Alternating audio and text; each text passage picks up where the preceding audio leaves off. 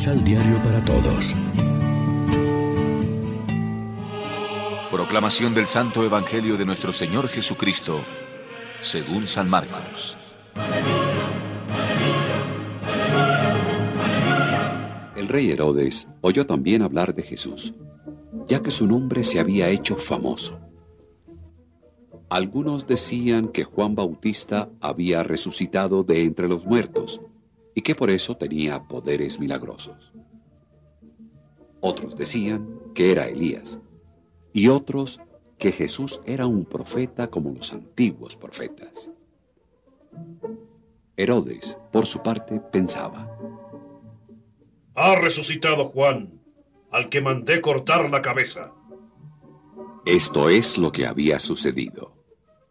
Herodes había mandado tomar preso a Juan y lo tenía encadenado en la cárcel por causa de Herodías, esposa de su hermano Filipo. Herodes se había casado con ella y Juan le decía, No te está permitido tener a la mujer de tu hermano. Herodías lo odiaba y quería matarlo, pero no podía porque Herodes sentía respeto por Juan. Lo consideraba un hombre justo y santo y lo protegía. Cuando Juan le hablaba, no sabía qué hacer, pero lo escuchaba con gusto.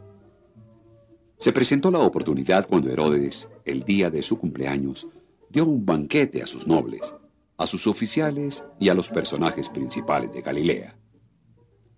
Durante el banquete, danzó la hija de Herodías y gustó mucho a Herodes y a sus invitados.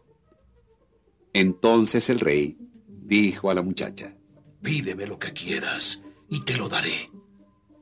Y le prometió con juramento. Te daré lo que me pidas aunque sea la mitad de mi reino. Ella fue a preguntar a su madre. ¿Qué pido? Esta respondió. La cabeza de Juan Bautista. Inmediatamente corrió a donde el rey y le dijo. Quiero que ahora mismo me des en una bandeja la cabeza de Juan Bautista. El rey se entristeció, pero no quiso negárselo, porque lo había jurado en presencia de los invitados. Al instante ordenó a un verdugo que le trajera la cabeza de Juan. Este fue a la cárcel y le cortó la cabeza. Luego, trayéndola en una bandeja, se la entregó a la muchacha y ésta se la pasó a su madre. Cuando los discípulos de Juan se informaron de lo ocurrido, fueron a recoger el cuerpo y lo enterraron en un cementerio. Lección Divina Amigos, ¿qué tal? Hoy es viernes 4 de febrero y a esta hora, como siempre, nos alimentamos con el pan de la palabra. El Evangelio de hoy narra la muerte violenta de Juan el Bautista. Al situar Marcos este relato entre la misión de los doce apóstoles y su regreso de la misma, el hecho adquiere un valor de signo. El martirio de Juan es un anticipo y anuncio de la suerte final que correrán Jesús y sus discípulos, entregados como el Bautista al servicio de la buena nueva del reino y de la conversión al mismo. Es el signo de los profetas. El evangelista comienza por dejar constancia de las opiniones de la gente sobre Jesús de Nazaret, cuya fama se había extendido por todas partes. Unos lo identifican con el profeta Elías reaparecido, otros con un profeta de los antiguos y unos terceros con el Bautista. De esta última opinión era también el tetrarca Herodes Antipas. Es Juan, a quien yo decapité, que ha resucitado. En los Evangelios hay una estrecha relación entre el ministerio apostólico del Bautista y el de Jesús y un paralelismo evidente en sus personas. Ambos fueron profetas justos y santos, escuchados como con veneración por la gente y sus discípulos y temidos por los dirigentes religiosos, sacerdotes, escribas y fariseos, así como de la autoridad civil, Herodes Antipas.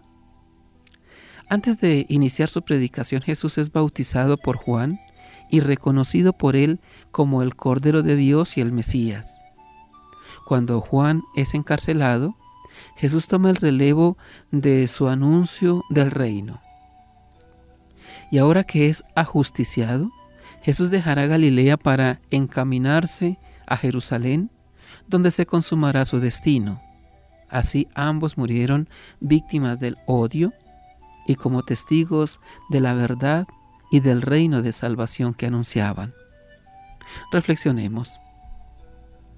¿Cuál es nuestra actitud ante el testimonio de las personas que mueren defendiendo la justicia y denunciando la iniquidad y el pecado? Oremos juntos. Danos, Señor, valentía para vivir nuestra fe, para seguir y confesar a Cristo con nuestra palabra, nuestra vida y nuestro amor a los hermanos. Amén.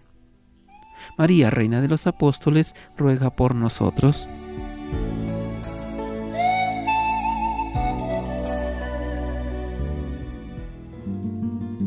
Complementa los ocho pasos de la Alexio Divina adquiriendo el emisal Pan de la Palabra en Librería San Pablo o distribuidores. Más información www.sanpablo.co de la palabra. Vive la reflexión.